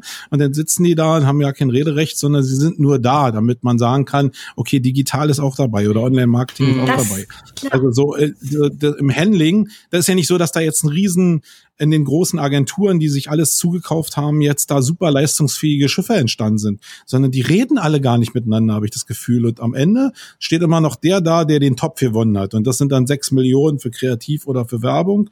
Und der Rest ist so irgendwie Beiwerk. Klar, also das äh, es ist wirklich schon so. Also ich, als ich auch als Beraterin in einer Agentur war, da hieß es auch immer sozusagen, Du musst nur, du hast nur einen einzigen Job. Du musst das, du musst die, das kreative Produkt verkaufen. Das, das ist das, Kreation ist unser Produkt und das musst du an mhm. den Kunden kriegen sozusagen, ja. Und das, das ist sozusagen, man ist da voll fokussiert darauf, aber wie gesagt, mit einem gewissen, auf eine Art ist die Kreation ja auch extrem wichtig. Also äh, kreative Ideen, wie zum Beispiel dieser Videospot äh, von BBDO, der ja auch dann Cannes äh, gewonnen hat, wo die Ameisen äh, quasi hm. gegen den gegen das Aussterben des Regenwaldes protestieren, ja, solche Sachen. Das sind ja auch, das ist ja auch, die gehen ja auch viral die Videos teilweise weil das einfach die Leute irgendwo total anspricht und, und weil es halt auffällt und weil es Aufmerksamkeit erregt. Also ich denke, dieses, dass man Kreation als unheimlich wichtig ansieht, finde ich schon richtig, aber wie du sagst, natürlich wird viel Potenzial verschenkt und ähm, es ist eigentlich schade, dass vielen Unternehmen das anscheinend doch noch nicht klar genug ist, was für eine wichtige Rolle digital überhaupt spielt. Ich glaube, wir sind wieder an dem Thema, wo es eben auch klar wird, äh, dass einfach ein Mangel da ist von Leuten, die bestimmte Disziplinen einfach kennen und zusammenbringen können. Mhm. Also du hast gerade jetzt das Ameisenbeispiel gezeigt. gezeigt. Ich habe immer, als ich damals das Weihnachtsvideo von Edeka, glaube ich, da gesehen habe, irgendwie, ja, ähm, was ja auch sehr viral gegangen mhm. ist, da habe ich mir immer gedacht, okay, jetzt ist Weihnachten, ja, okay, das war jetzt dieses Video und jetzt also warum nimmt man jetzt nicht die ganzen Zielgruppen, die ja in dem Video drin waren und äh, stellt jetzt jeden Charakter wie in der Serie nochmal vor? Also ich habe immer das Gefühl, mhm. das ist jetzt so eine Produktion, mhm, mhm. die ist dann on point, aber dann passiert nichts mehr aus dem, was man da eigentlich kreiert hat, nämlich den totalen Bass. Und du könntest jetzt mit dem Opa eine Identifikation machen, mhm. mit der mhm, Tochter, mhm. die geweint hat, mit den Enkelkindern, ja. könntest du eigene Linien bauen für eigene Zielgruppen noch. Und da denkt halt keiner mehr mit, weil es einfach dann losgelassen wird. Und das ist, glaube ich, eine Schwäche, weil es einfach auch die Möglichkeiten, die da sind, nicht ausreichend nutzt und damit dann am Ende auch Geld verbrannt wird. Ja, keine Frage. Das stimmt, das stimmt. Das ist, äh, liegt auch einfach an der Struktur von großen Unternehmen natürlich intern, ja. dass da ähm, super viele verschiedene ver, ver, verästelte Entscheidungswege sind und äh, alles sehr langwierig ist und am Ende des Tages dann aber doch wieder alle vor dem obersten Kuschen sozusagen und keiner wagt ihm zu widersprechen. äh, und ähm, Genau, also das wäre nochmal ein eigenes Thema für sich. Also ich weiß auch nicht, wie man das löst. Also ich habe jetzt auch nur hier Probleme geschildert. Denen sagen, hey, wir haben da eine gute, coole Idee. Lass uns doch mal hier den, diesen Spot aufgreifen und äh, das nochmal wirklich digital so richtig aus, ausreizen. Also nach meiner, also ich habe das ja schon in meiner Laufbahn so ein bisschen probiert ja. und äh, das, was ich halt immer als Reflexion bekriegt habe, ist halt in über 95 Prozent, würde ich jetzt mal behaupten, wenn du da ankommst und sagst, dass irgendwelche Sachen nicht so geil funktionieren oder man sie noch besser machen könnte, ähm, dann hast du auf der Basis der Entscheider ja immer die Leute, die die Entscheidung zu dem anderen Weg getroffen haben. Ja. Das heißt, wenn du jetzt um die Ecke kommst, mhm.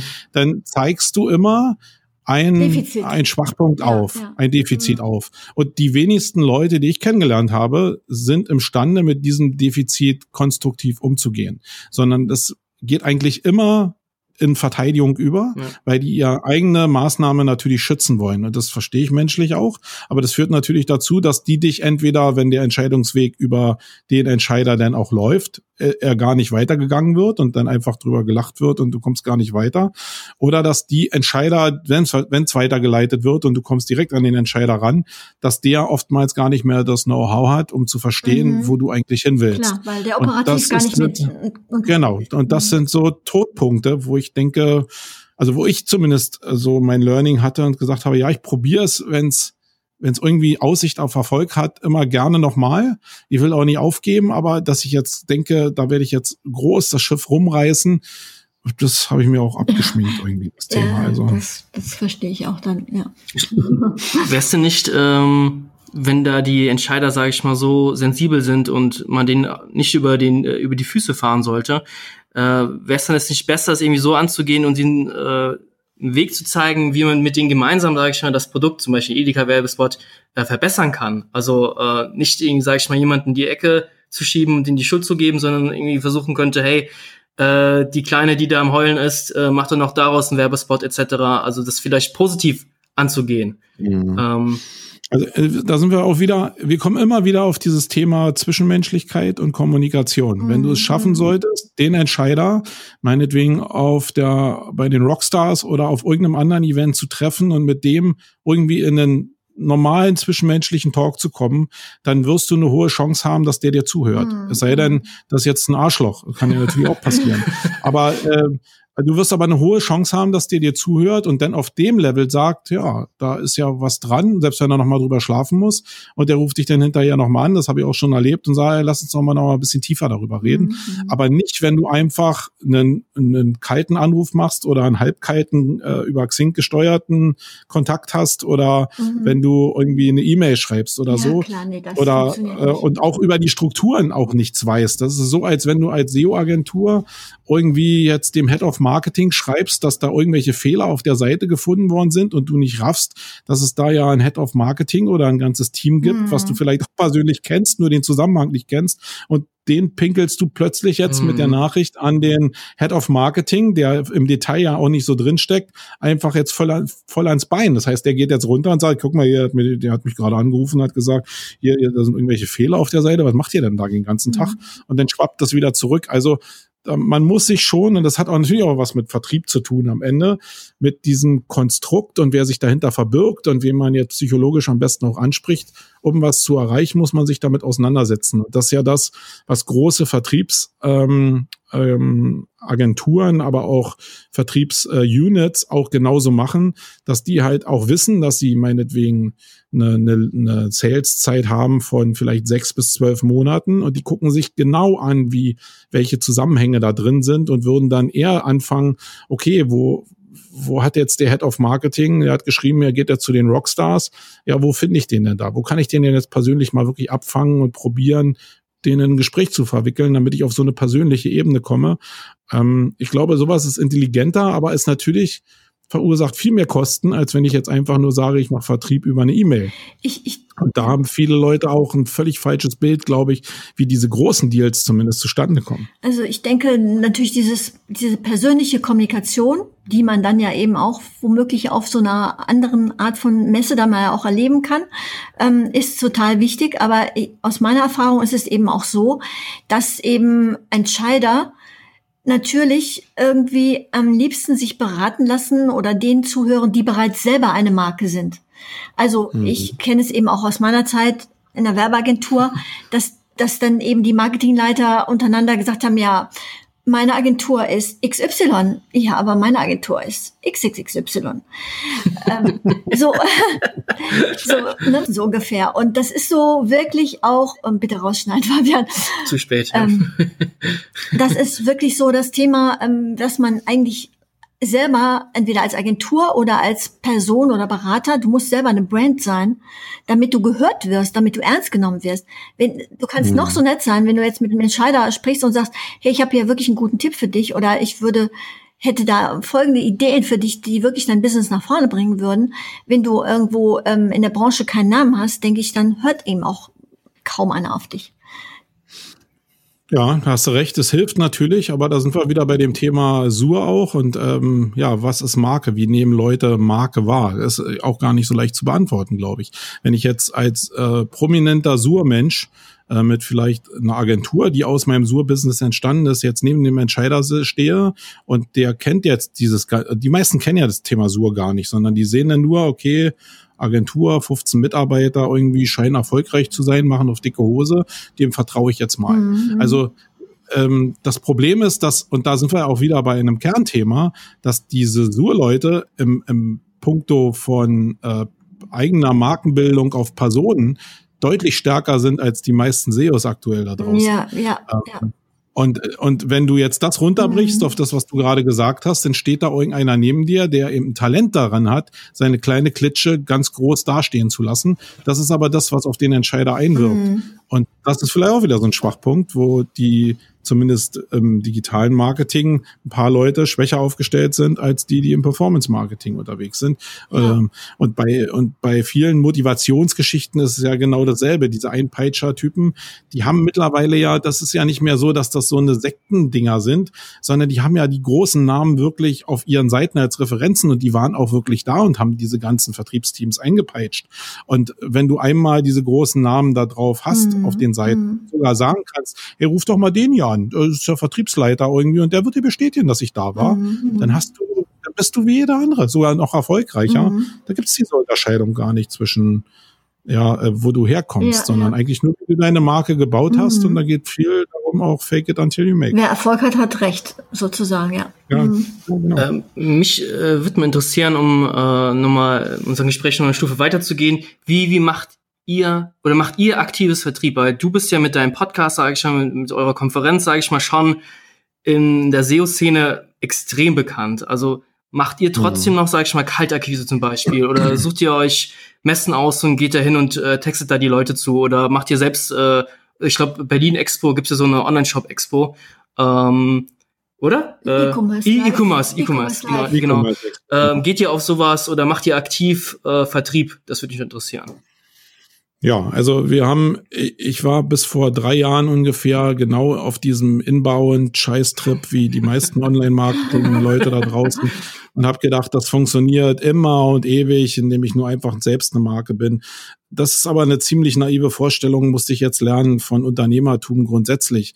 Ähm, ich glaube, alle erfolgreichen Unternehmen da draußen ähm, müssen auf mehreren Beinen stehen und Vertrieb ist das größte Bein, um äh, Sales zu generieren. Mhm. Äh, das heißt nicht, dass ich nicht auch über Inbound leben kann. Das meine ich damit gar nicht. Aber spätestens, wenn du mit deiner Agentur wächst und deine Verpflichtungen größer werden und so, dann musst du halt dafür sorgen, dass auch kalkuliert Neugeschäft reinkommt. Mhm. Und bei diesem Inbound ist es halt so, dass du darauf angewiesen bist, dass sich immer stetig Leute melden. Das kann funktionieren, äh, aber was ist, wenn es nicht mehr funktioniert? Dann habe ich gar keine andere Kirsche mehr im, ähm, im Köcher.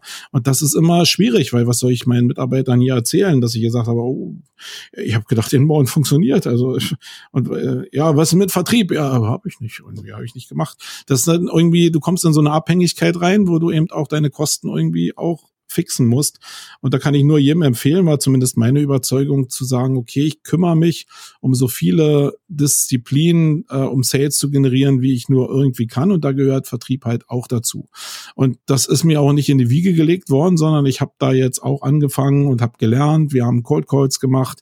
Wir haben uns hier in, ähm, in CRM-Systeme eingearbeitet, haben da viele Fehler mhm. gemacht, sind jetzt bei HubSpot wieder gelandet, irgendwie, um einfach so einen kontrollierten Ablauf von Leads und von Kontakten zu haben, die immer wieder kontaktiert werden, wenn es bestimmte Verkaufschancen gibt, auch diese Möglichkeit der Marketing Automation damit reinzunehmen, um eben zu scoren, wie viel Touchpoints bestimmte Leute auf dein Unternehmen haben und auch auf bestimmte Produkte haben, um dann zu gucken, okay, der interessiert sich jetzt meinetwegen für HLPs extrem stark, äh, kann ich den nochmal kontaktieren und sagen, äh, kann ich dir da irgendwie weiterhelfen, ohne zu sagen, dass ich ihn jetzt da tracke. Aber im Kern ist es ja so der Vertriebsansatz. Und da haben wir eben angefangen, eine ziemlich große Datenbank aufzubauen, um da immer einen Durchfluss mhm. zu haben, weil diese Sales eben auch nicht du rufst ja nicht irgendwo an und hast gleich einen, äh, einen Abschluss ja, in der Tasche, sondern oftmals geht es ja über bestimmte Phasen und die musst du halt irgendwie unter Kontrolle haben. Und wie du jetzt in diesen Verkaufsfunnel reinkommst, um dann diese CRM-Kontakte und Deals im Endeffekt auch anzulegen, da bist du wieder in diesem Thema, ja, wo sammelst du die Leute ein? Das kann natürlich auf so einem äh, auf so einer Summit sein, auf so einem großen Event. Das kann aber auch auf kleinen Events sein. Ähm, das ist genau der Grund, warum viele Firmen ja so eine Meetups zum Beispiel machen, weil sie einfach Kontaktpunkte kreieren wollen. Da sind dann zwar keine 7000 Leute, sondern da sind vielleicht 70 Leute in einem Raum einer Agentur und die werden eben kostenlos da reingelassen. Da geht's aber genau darum, für dieses System meinetwegen Kontakte zu generieren, die dann irgendwann auch in Sales umgemünzt werden, wenn man erkennt, was die für ein Verlangen haben auf der anderen Seite. Und das kann man ganz gut nachvollziehen. Ähm, das ist so der Hauptweg. Wir haben natürlich auch mit Cold Calls äh, Erfahrung mhm. gemacht. Da sind wir aber nicht groß genug, sage ich mal, von der Kapazität jetzt nicht so aufgestellt, dass wir die Adressen, die wir dann damals auch in Teilen ähm, äh, gekauft mhm. haben, dass wir die jetzt so verifizieren konnten, dass der Output sich dann lohnen ah, würde. Also das waren immer so Minusgeschäfte, manche waren plus minus null, also aber nie so richtig Dinger, die jetzt durchgezogen haben äh, und es lag nicht an dem System eigentlich, sondern lag daran, dass wir die Adressen nicht ähm, genau genug getargetet haben. Und das ist einfach ein Zeitaufwand, den musst du in deinem Unternehmen auch irgendwie als als, als Budget irgendwie einplanen, damit du die Recherche auf diese einzelnen Adressen eben auch machen kannst und da Spreu von Weizen im Vorfeld trennen kannst, weil es macht überhaupt gar keinen Sinn, dass irgendwelche Leute Leute anrufen und hinterher telefonieren, wo eigentlich im Vorfeld, wenn du dir die Seite anguckst, schon hättet ermittelt werden können, dass die gar kein Interesse daran haben oder dass die auch an der Dienstleistung, die wir jetzt hier im Online-Marketing vertreiben, ähm, dass die noch gar nicht so weit sind, um zu verstehen, äh, wo das hingeht. Äh, und das ist ja klassisch ein Verkaufsargument. Du kannst jetzt nicht sagen, ey, wir verkaufen jetzt hier HLPs. Ja und äh, der weiß, hat noch nie was von SEO gehört yeah. irgendwie. Das ist halt einfach eine Stufe zu professionell mhm. und die Kontakte kannst du dir einfach sparen, wenn du die vorher sauber getrackt hast. Also wir haben da eine Menge probiert und sind jetzt, äh, wie gesagt, da in so eine Strukturierung reingekommen, sind jetzt in, ja, wie gesagt, habe ich gesagt, mache ich auch kein Geheimnis draus, haben ein paar Softwarelösungen schon vorher ja. probiert, sind jetzt bei HubSpot gelandet und ich kann auch nur jedem empfehlen, wenn es in Richtung äh, CRM und Marketing Automation geht, äh, mit kleinen Modulen anzufangen, weil die dich sonst erschlagen. Ja. Also diese Funktionsvielfalt auch von Möglichkeiten, wie du auch in den Systemen Funnels bauen kannst, das ist halt, du weißt gar nicht, wo du anfangen sollst. Das heißt, wenn du dich an dem CRM einfach mal langtastest, damit erstmal sicher wirst und dann vielleicht mit E-Mail-Marketing weitermachst oder durch externe Tools auch E-Mail-Marketing noch aufsetzt, um deinen Vertrieb zu organisieren und dann immer jede Funktion einzeln dazu kaufst, da sind die auch sehr, du musst nicht immer die, das Riesen-Setup kaufen, sondern die Sales-Teams von HubSpot sind da sehr redselig, weil die auch Provisionen über ja, Einzelabschlüsse mhm. bekommen. Das heißt, da würde ich immer empfehlen, immer kleine Stufen zu machen, als jetzt das volle Ding zu kaufen, weil man denkt, ähm, man ist jetzt mega erfolgreich, weil man jetzt äh, gleich das größte Produkt hat. Das passiert halt nicht. Das ist genauso, als wenn du dir ähm, eine Canon 5D kaufst, jetzt irgendwie für 3000 mhm. Euro und denkst, äh, du kannst jetzt die besten Bilder machen. Äh, so entstehen halt nicht gute Bilder. Ja, ja. ähm, ich muss äh, ganz kurz ein kleines bisschen privat werden. Und zwar äh, war ich vor ein paar Wochen am Wochenende auf einem äh, Junggesellenabschied, haben natürlich nur Wasser getrunken. Und ähm, mhm. da waren auch ein paar Leute, die ich noch nicht kannte. Und äh, hat sich herausgestellt, dass einer äh, einen Online-Shop betreibt, also so ein Einzelkämpfer. Ist es auch egal, was es für ein Produkt war. Und äh, da habe ich mir halt erzählt, dass ich halt auch mit meiner Geschäftspartner eine kleine SEO-Agentur haben. Und äh, er so, oh, SEO, er kriegt jede Woche einen Anruf, äh, Cold Calls äh, von SEO-Agenturen. Und dann muss ich auch wieder direkt denk, dran denken, es ist eigentlich, also mit Cold Calls kannst du eigentlich nur verlieren, aktuell, finde ich zumindest. Also wir haben es einmal gemacht, ähm, weil uns der Shop da so äh, interessiert hat damals. Ähm, aber wir haben es auch nie, sage ich mal, so intensiv verfolgt ähm, mit diesen Cold Calls. Ich, du kannst ja einfach mal Google äh, aufrufen und dann gibst du irgendeinen, Begriff ein und da kriegst du ja meistens so irgendwelchen weiß nicht, Möbelbegriffen etc. Oder, oder Tiernahrung, da kriegst du halt Millionen von Shops. Mhm. Und wenn du auf die Seite 5, Seite 6, Seite 7 gehst, da sind so viele bescheidene Shops da, die könnten eigentlich alle SEO gebrauchen. Aber dahin anzurufen und denen dann was zu verkaufen, also die zu ihrem Glück zu zwingen, irgendwie ist das bei uns irgendwie noch nicht so, also irgendwie haben wir noch nicht so Bock da drauf. Oder ja, irgendwie. Aber wo, genau, aber wo ist der Fehler? In deinem Satz war jetzt schon eigentlich der Fehler. Also wenn du dir also, da habe ich irgendwie keinen Bock drauf. Das, äh, das ist aber auch die Wahrheit. Also ich mache das jetzt schon so lange und ich habe gesehen, wie wir mal angefangen haben in der SEO-Landschaft, mit welchen Produktpaletten. Hab denn gesehen, was wir in der äh, in Anführungsstrichen normalen, seriösen SEO-Welt, was wir für Produkte kreiert haben, die in der Basis jetzt eigentlich mehr auf äh, verkauften Stunden mhm. oder Tagessätze basieren. Und ich habe die ganze Zeit über Marktbegleiter, die genau als schwarze Schafe tituliert werden. Die würde ich auch immer noch so behandeln, weil es da immer sehr viele Leute gibt, die wirklich gar nichts machen, die wirklich entweder mit einem Keyword-Set arbeiten, was provisioniert abgerechnet wird, oder mhm. die eben dann einen Pauschalsatz nehmen, einen geringen, aber pro Monat und dann auch gar nichts machen. Das siehst du ja auf äh, Tooldaten sehr gut, ob jemand an der Seite dran war oder nicht, ob der überhaupt was äh, verändert hat an den Seiten. Und da ist oftmals überhaupt gar nichts. Aber das hat jetzt nichts damit zu tun, dass das schwarze Schafe sind, was es definitiv sind. Aber diese Marktbegleiter, die ich da, und ich mache das jetzt schon fast äh, 20 Jahre, die sind immer noch da.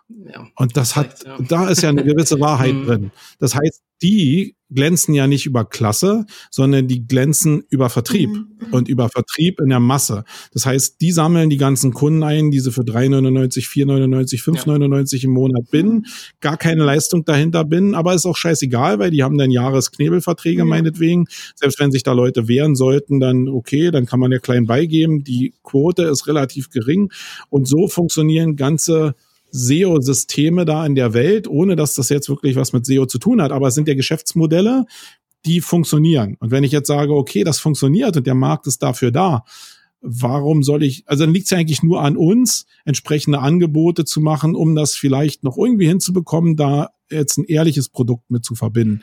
Das wird jetzt nicht sein, dass du für 3,99 ähm, jetzt hier irgendwelchen Online-Shops jetzt zum Mega-Erfolg verhilfst. Aber wenn es alleine eine Telefonberatung wäre, wo du jemand, der selbst schon engagiert ist, äh, unterstützt als Produkt oder wo du bestimmte andere kleine Teile baust, um ihm eigentlich zu helfen, nicht auf so einem Riesenlevel, aber überhaupt zu helfen, wo überhaupt was passiert auf seiner Seite, dann liegt es, glaube ich, eher an uns oder man will das nicht. Also ich will das jetzt auch gar nicht schönreden, was die anderen da machen, aber ich glaube, ja. Vertrieb ist nicht das Problem, sondern Vertrieb ist für die genau die Lösung. Das heißt, da liegt es ja an mir, das zu matchen und es zeigt eigentlich auch, dass Vertrieb ein Riesenhebel ist, den die besser beherrschen als ja. wir, die immer denken, mhm, oh nee, wir machen nur Inbound, das ist so sexy. Nee, sorry, so ist halt nicht. Vertrieb kann auch sexy sein. Ja. Du musst halt nur wirklich, was ich auch früher mal so nur in Büchern gelesen habe, diese Überzeugung haben von, ich rufe 20 Mal bei jemand an und du musst jedes Mal dir denken, okay, das ist jetzt noch nicht der 20. gewesen, aber es kommt gleich. Und jetzt habe ich nur noch 19, nur noch 18, nur noch 15 und irgendwann habe ich diesen, diesen Abschluss. Ähm, das ist auch eine Sache, die kann sehr spannend sein, wenn du mal mit Vertriebsteams zusammen warst und auch siehst, nach welchen Provisionierungshebeln die da auch mit Sachleistungen und so bedacht werden. Das ist schon auch eine Sache, die kann Spaß machen. Du musst aber ein Typ dafür sein und mhm. die meisten SEOs, die ich kenne, die sind halt nicht die Typen dazu, sondern ja. die sind da sehr ja. oberflächlich, satt und arrogant unterwegs, muss ich sagen. Und damit kannst du zumindest nicht riesengroße Firmen bauen, glaube ich.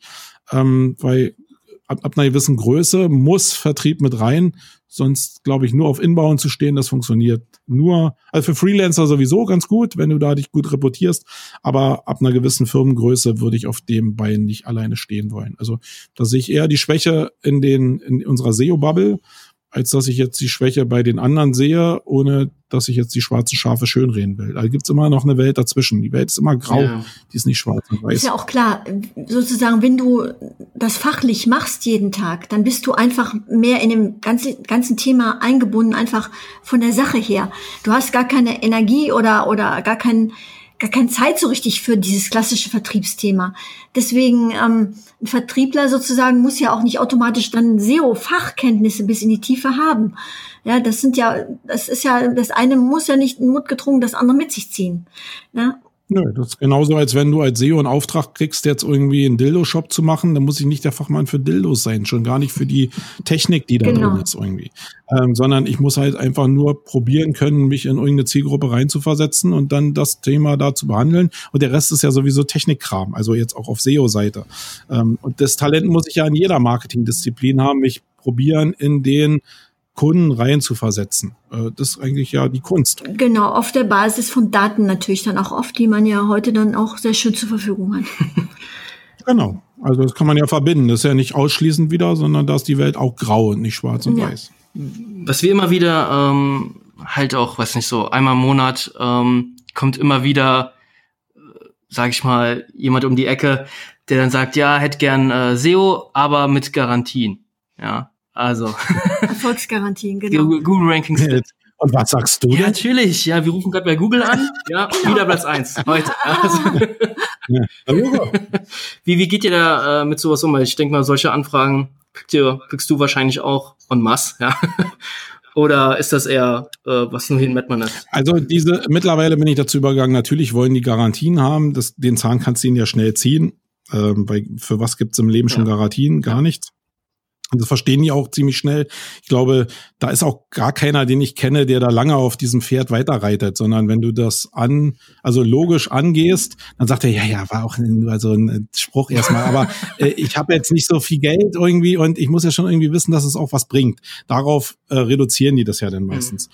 Und da ist ja dann auch wirklich irgendwie auch wieder eine Wahrheit drin, nämlich viele können sich das wirklich können sich das vielleicht leisten, aber dann ist die Investition schon eine Limit-Investition. Wenn ich jetzt ja. wirklich so meinetwegen 1000 oder 2000 Euro habe, ist für viele kleinere Shops wirklich schon eine hohe Investition und lässt auch keinen Luft zum Atmen, wenn du noch andere Marketingdisziplinen bespielen mhm. willst.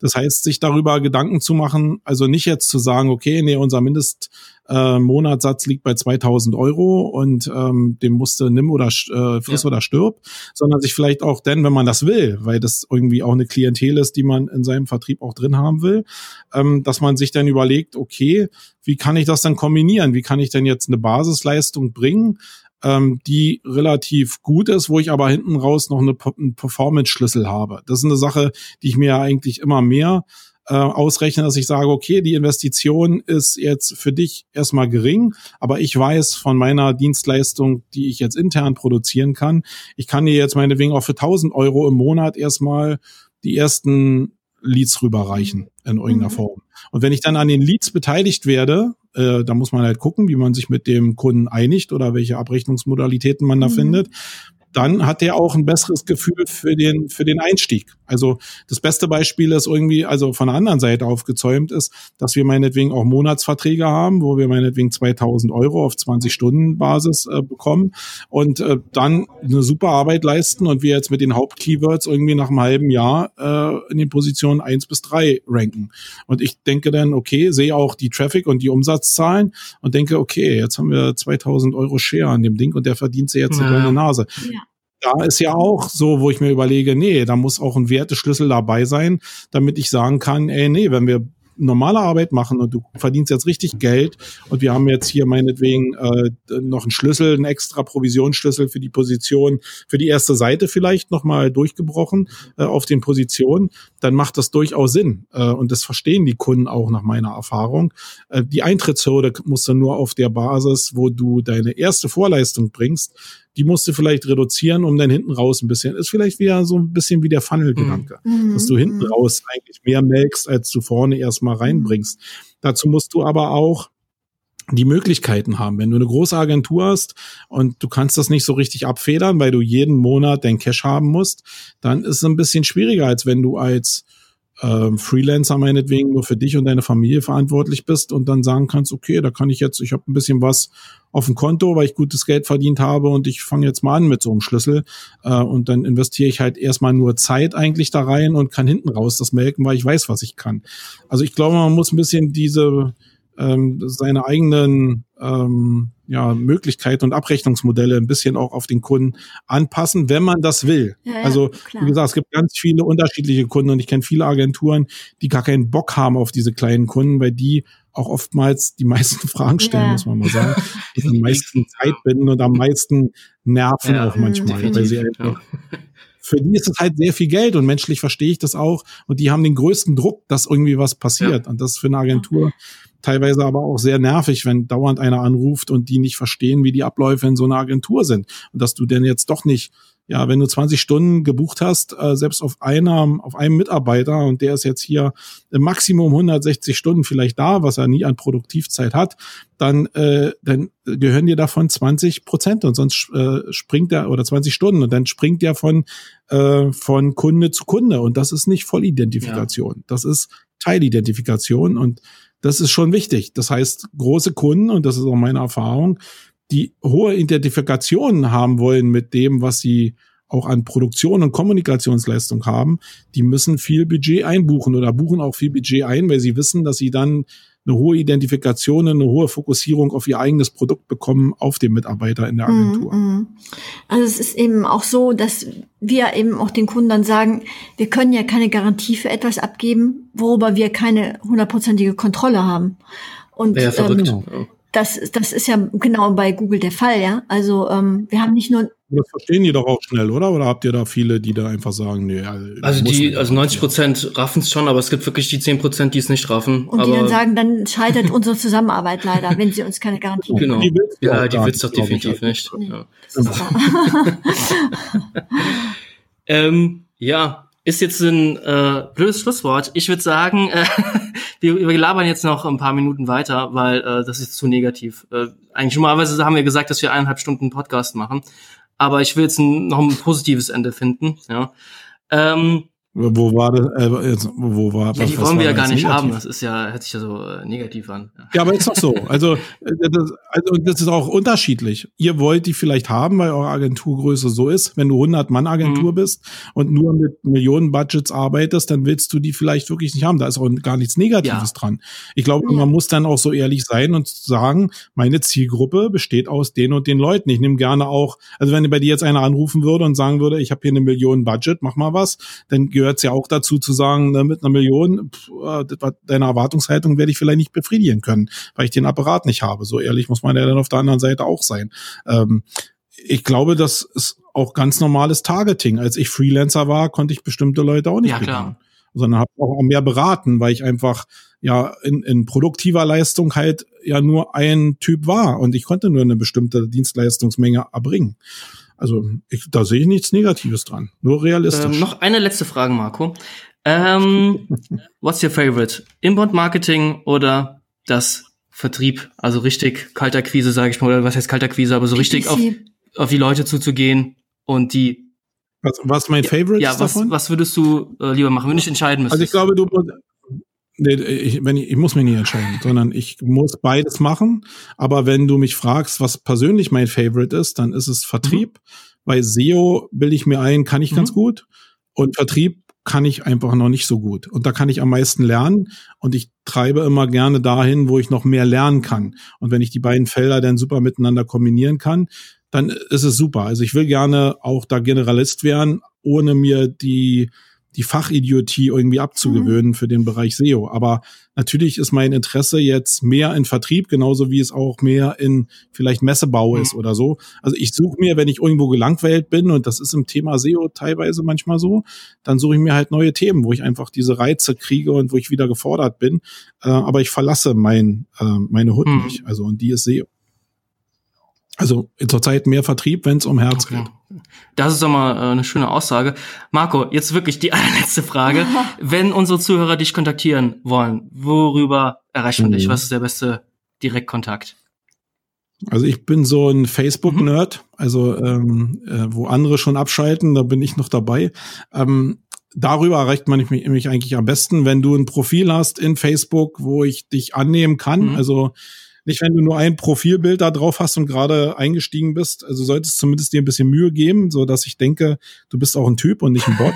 also kannst auch, kannst auch, äh, muss nicht ein Typ sein, kannst auch, also jetzt geschlechtsneutral, ähm, kannst auch ein Mädel sein, das ist mir egal, aber irgendwie soll kein Fake-Account sein. Ähm, dann nehme ich dich auch an. Also zurzeit habe ich noch ein bisschen Potenzial. Ich glaube, ich habe 3800 äh, Freunde, Freunde, Freunde in Facebook. Und ähm, da habe ich also noch 1200er Potenzial und dann äh, bin ich ein Freund von Chats über äh, Facebook. Sonst kann man mich aber hier auch anrufen. Ich bin die meiste Zeit in der mhm. Agentur. Mhm. Und ähm, ja, sonst kann man mich über die Blogs erreichen oder über E-Mail auch. Mhm. Also ich, ich, glaube, man kriegt mich sehr, sehr gut und ich antworte eigentlich auch fast jedem. Ich rede auch mit jedem, ähm, bis ich merke, dass das überhaupt nicht zusammenpasst. Okay. Ich glaube, ich bin da ein sehr toleranter Mensch, äh, bin auch habe fast noch nie Leute rausgeschmissen aus meinem Freundeskreis, was Facebook anbelangt, weil ich immer denke, ja, mal gucken, was da noch so passiert. Mhm. Äh, und jeder hat auch mal die Möglichkeit, auch mal einen Schrittfehler zu machen, auch verbal. Aber äh, wenn sich Leute als wirkliche Spackos rausstellen, und das ist manchmal relativ schnell klar, dann ähm, ja, dann beende ich das sowieso. Aber sonst bin ich schon einer, der mehr auf Diplomatie setzt und Kommunikation, weil ich schon auch in meiner Lebensphilosophie gelernt habe, dass wenn ich was gebe, so wie ich es jetzt hier im Podcast ja auch mache, dass das das so ein Universumsding vielleicht. Karma. Ähm, Karma das kommt dann auch wieder okay. zurück. Ja, ich glaube, das ist aber wirklich so. Ich habe in meinem Leben nichts anderes erfahren, sondern immer, wenn ich was gegeben habe, habe ich auch was zurückgekriegt. Mauern bringt ja, gar nichts. Aber was ich auch gelernt habe, das will ich vielleicht als Schlusswort nochmal sagen. Äh, bei allem Inbound-Marketing und Lösungen und wir müssen alles rausgeben, bewahrt euch bitte irgendein Geheimnis. Sagt nicht alles, sondern tituliert oder ähm, formuliert auch mal, dass ihr noch bestimmte Geheimnisse habt, die ihr nirgendwo sagt. So diese, diese kleine, dieses kleine Geheimnis, das macht euch nämlich äh, attraktiver, mhm. also nicht jetzt äh, so in optischer, im optischen Sinn, sondern als Mensch, als wenn die Leute denken, von dem weiß ich alles. Das ist das langweiligste ever, langweiligste. ja, klar. Also, klar. Ganz wichtig, glaube ich. Also probiere ich zumindest dran Ein zu arbeiten. Wunderschönes Schlusswort. Äh, wir sagen danke, Marco, dass du dir Zeit genommen hast. Danke, dass ihr mir die Ja, Gelegenheit gegeben habt. danke dir auf jeden Fall. Super. Und äh, ja, danke dir, liebe Zuhörer, dass du dir den Podcast zu Ende angehört hast. Äh, wir hören uns zur nächsten Folge. Mach's gut, hau rein, bis demnächst. Ciao. Ciao. Tschüssi.